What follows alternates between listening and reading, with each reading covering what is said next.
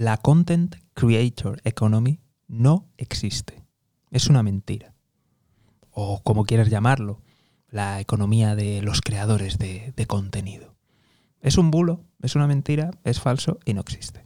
Y en este podcast te explico el por qué. Me vas a permitir que, vaya directamente a, a, la historia, así que, pues bueno, para quien no me conozca, tienes los links debajo y si alguien te ha recomendado este podcast, pues que sepas que te aprecia. Y al final del capítulo sabrás por qué. Voy a ir con, con ejemplos los más claros, los más visibles que, vais a tener. Y luego pondré otros ejemplos que a lo mejor te puede resultar a primera vista un poco más difícil de entender lo que está pasando, pero una vez que te lo explique lo vas a ver clarísimo y te vas a dar cuenta de, Dios mío, en qué lío se ha metido la gente. Así que vamos para allá. El primer ejemplo es eh, un fotógrafo vamos a llamarle X, y digo uno, pero le pasa a, vamos, yo creo que a prácticamente todos. Eh, una persona que ha empezado en, en YouTube, que realmente, realmente ha crecido de manera orgánica dentro de YouTube, es decir, no ha hecho publicidad, no ha hecho publicidad en otras redes sociales, no ha traído tráfico, aunque haya sido de manera orgánica de otras redes sociales, sino que ha sido YouTube quien le ha empujado y quien le ha dado más visibilidad. Y esto es muy, muy importante, ya que el algoritmo de YouTube tiene una potencia de fuego y una capacidad increíble. Entonces, cuando selecciona gente, selecciona gente que de verdad le interesa mucho, mucho, mucho el tema. Entonces, mm, tiene más de 100.000 seguidores, pero voy a poner, en este ejemplo, voy a poner que tenga solo 100.000 seguidores. Vale, 100.000 seguidores. Un target audience, vamos, perfecto, o sea, tiene a la audiencia objetivo eh, no hay nadie que se le escape, o sea, es gente que realmente le, interesa la, fotografía, aspirantes a, fotógrafos, a fotógrafas, personas que realmente les gusta y les interesa. Y dirás, oye, ¿por qué me cuentas todo esto? Pues muy simple. Esta persona saca un, curso y ese curso está en Patreon. Y en Patreon tú puedes ver cuántos eh, patronos hay apuntados, es decir, gente que está pagando. Bien, una persona que lleva años, que tiene más de 100.000 seguidores, que tiene, mm, no, no lo recuerdo cuántas visualizaciones y tampoco lo quiero decir para dar pistas, pero como te he dicho, esto ocurre un montón de veces. Pues tendrá millones y millones, ¿vale? Engagement brutal. Y saca un curso, ¿vale? Saca los patronos estos y, además a un precio ridículo. Ridículo. Menos de 10 euros. Bien. ¿Cuántos patronos crees que tiene? ¿Cuántos cursos crees que ha, vendido? Esta pausa es para que pienses, ¿eh? O sea, no, no, no se ha cortado, no ha pasado nada. te dejo, te dejo.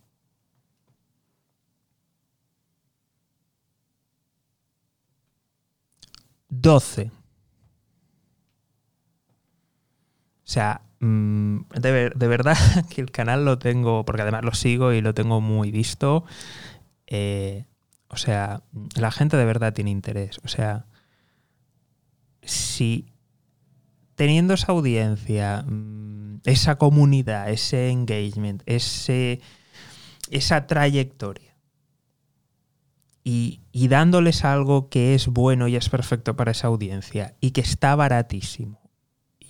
Solamente, y ojo, baratísimo para cualquier persona de, cualquier país que, le siga. Lo digo porque muchas veces a lo mejor precio Europa es distinto que precio eh, en Latinoamérica. No, no, no, no, no. A un precio que es competitivo en cualquier mercado.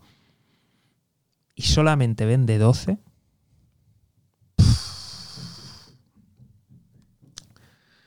Buah, ¿me puedes decir tú, primero de todo, qué le ha costado? ¿Cuántas horas ha tenido que meter? ¿Cuántos vídeos? ¿Cuánto trabajo? ¿Cuánto esfuerzo en redes? ¿El equipo con el que lo ha grabado? Para luego 12. 12. Mm, esto es terrible, ¿eh? Esto es terrible. Y esto es algo que yo voy escarbando en muchos canales, mucha gente que sigo Y, lo veo continuamente, ¿eh? Lo veo continuamente que, que no, que no, que no, que no. O sea, no. Vamos.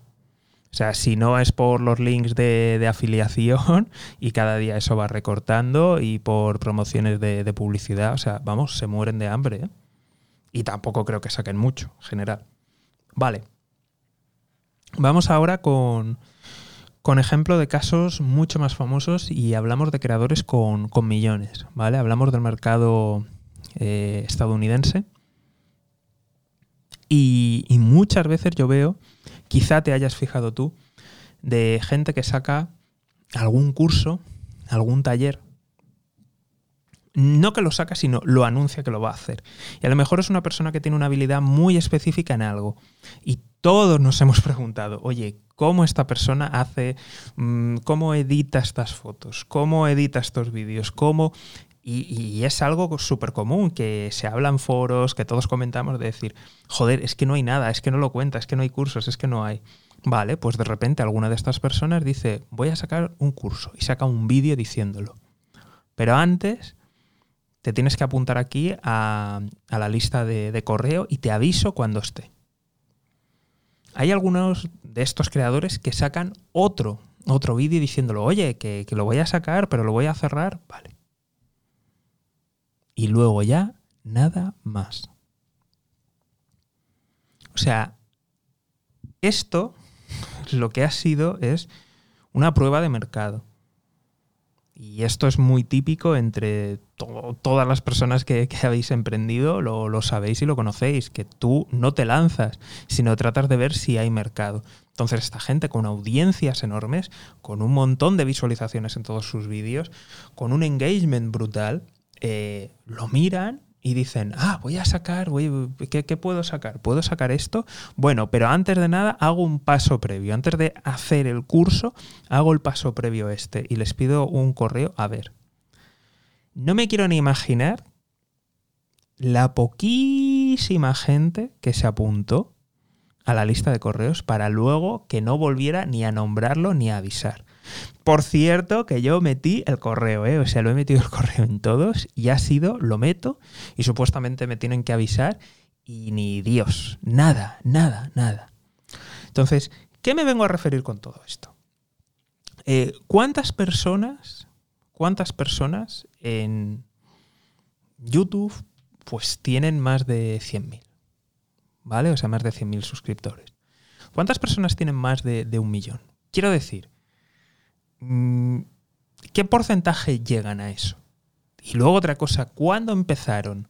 ¿De qué temas fueron sus, canales? Quiero decir que muchas veces no solamente constancia, trabajo, sino es que se, se han alineado los astros, han empezado en, en, un buen momento o ya habían empezado y de repente les ha cogido la corriente de que algún tema se ha hecho popular y de repente les ha empujado y les ha propulsado. O sea, se tienen que alinear los astros y aún así, aún así, aún así, no son capaces de monetizar, no son capaces de hacer negocio, de hacer negocio propio me refiero. Ostras, ¿qué pasa? ¿Qué pasa aquí? Y eso es la gente que llega tan arriba. Entonces, mm, si esa gente, quiero decir, cuánto dinero, esfuerzo, tiempo hay que poner para que para malvivir, hablando así de claro. Luego, por otro lado, porque puedes decirme, bueno, pero José, hay mucho dinero, hay otras cosas, está la publicidad, están los acuerdos, mucha gente lo utiliza y se hace famosa y luego, vale, vale, vale, vale, vale, perfecto, lo que tú quieras. Lo que tú quieras. A la hora de la verdad, y esto no sé si a lo mejor ha salido o va a salir, pero tú pregunta a agencias de influencers, de marketing, ¿qué gente realmente se lleva los contratos? ¿Qué gente realmente gana?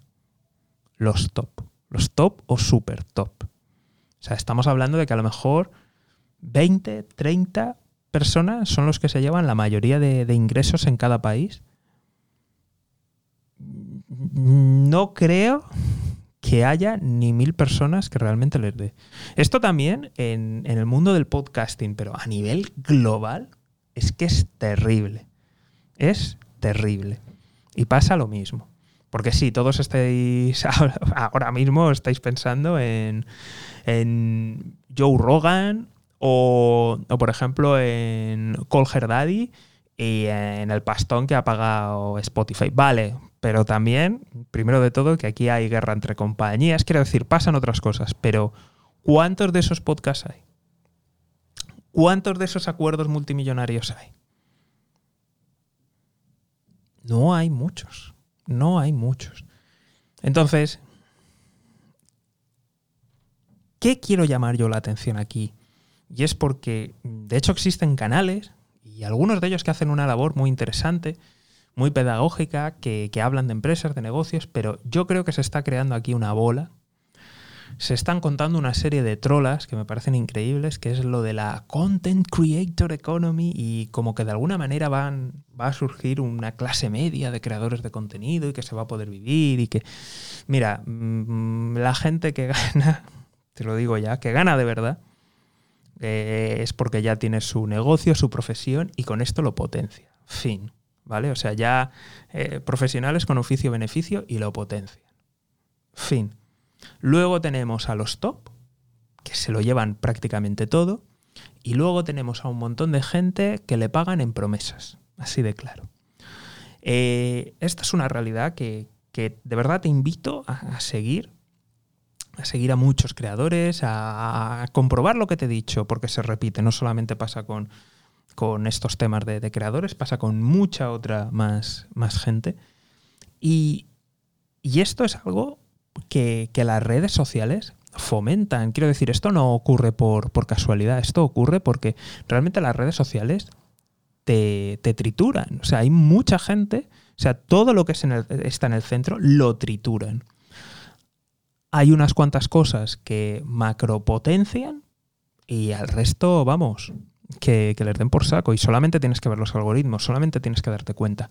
Cuando realmente las redes sociales empujan. Empujan al principio porque quieren fama, empujan al principio para darte un chute de, endorfinas, de que te sientas bien y todo eso, y luego te bajan el, el alcance. Te propulsan al principio y luego baja.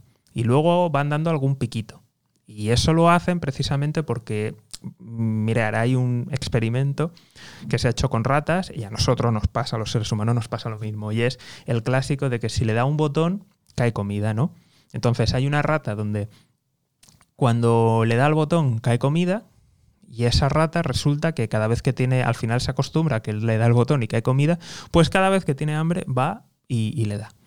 Pero ¿qué es lo que pasa si, por ejemplo, a otra lo que ocurre es que cuando le da el botón, a veces cae comida y a veces no. Pues la rata se vuelve loca, se vuelve loca y no para de pulsar compulsivamente. Y eso a los humanos nos pasa lo mismo. Entonces, eso las redes sociales lo saben.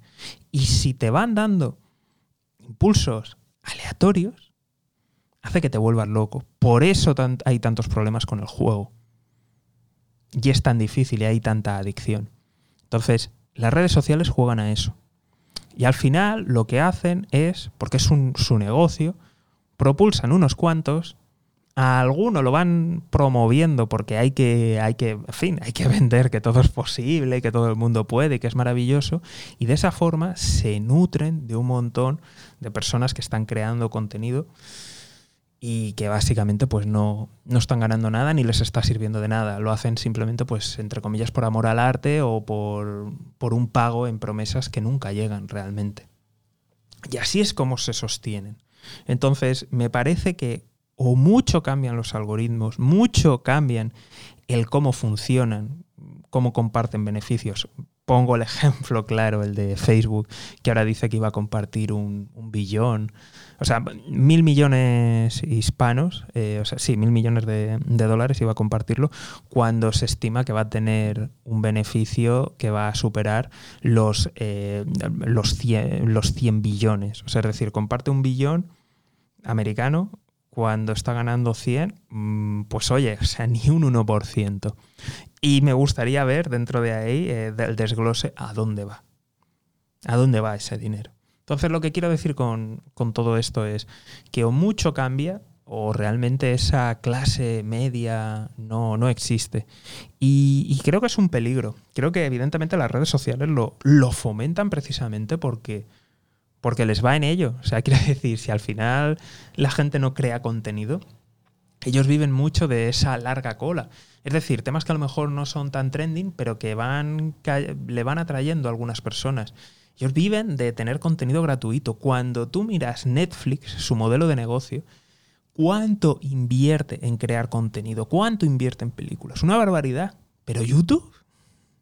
Sí, ahora ha empezado a hacer contenido exclusivo, pero en líneas generales lo tiene ahí gratis. Tiene un montón de gente trabajándole gratis. Entonces, las redes sociales les compensa, les viene muy bien. Luego también tenemos a mucho vende humo, a mucho vende humo que, le, viene, le viene muy bien, le viene muy bien. Entonces, mm, moraleja, moraleja, ¿vale? Lo digo porque yo creo que esto cada día se va a hacer más, más popular, ¿no? Y de hecho van a salir, oh, mira el ejemplo, oh, mira tal. Por favor, mm, por cada uno de ellos hay, no hay 100, es posible que haya entre incluso mil o miles de, personas que, no llegan a nada. Como siempre, por favor, mucho, mucho cuidado, el contenido es fundamental, pero vámonos a las bases y es, mm, hay que tener primero oficio y beneficio eh, es algo que, te ayuda, depende de cómo lo hagas, pero pensar a me lanzo a una carrera creativa, eh, sí, o sea, uno de cada millón o cada dos o tres millones lo consigue. Vamos a ser realistas. Si tú lo haces como hobby, hobby, hobby de verdad, bien. Si tú lo haces porque ya tienes tu profesión, te das a conocer, ya tienes tu negocio, lo potencias, bien pero por favor, no, no caigamos en esta nueva macro tendencia que se está haciendo eh, de, la, economía de los creadores de contenido, que a mí me parece alucinante, las trolas que hay y, lo paupérrima que es y que realmente pues casi nadie está ahí. Están los top, que realmente se lo llevan todo, que se llevan un montón de publicidad, que se llevan un montón de cosas, que son capaces de verdad de, de sacar marcas, proyectos, cursos son capaces de sacarlo adelante, pero que es masivo y cuando tú miras los números y luego la tasa de conversión que tienen, dices, Dios mío, Dios mío, Dios mío, ¿a qué números hay que llegar simplemente para tener el salario mínimo? y pagar los impuestos, porque o sea, si metemos, o sea, es que si metemos el sueldo bruto que hay que tener, o sea, eh, vamos, es que no llega casi nadie que sí, que enseguida, en cuanto vas subiendo por la escalera, llegas a los top que, ganan millones, pero fuera de eso, es que no existe. Y por cómo funcionan los algoritmos, no va a funcionar así. Entonces, por favor, mm, mucho cuidado, no caigáis en esto. Si conocéis a alguien que está pues creyéndose esta mentira, por favor, compartirles el, podcast. En general, compartirlo con personas que, pues eso, que, les gusta el contenido de, emprendimiento y de economía real, porque ya eh, el resto está lleno de, de vendehumos. Entonces, por favor, compartirlo con, gente que, merezca la pena y que realmente les pueda, les pueda ayudar y abrir los ojos. Y bueno, hasta aquí el podcast de hoy. Como siempre, pues los links debajo, suscripción, seguimiento, escuadrón de notificaciones y todas esas cosas. Nos vemos aquí en Mejora y Emprende. Un saludo y toda la suerte del mundo.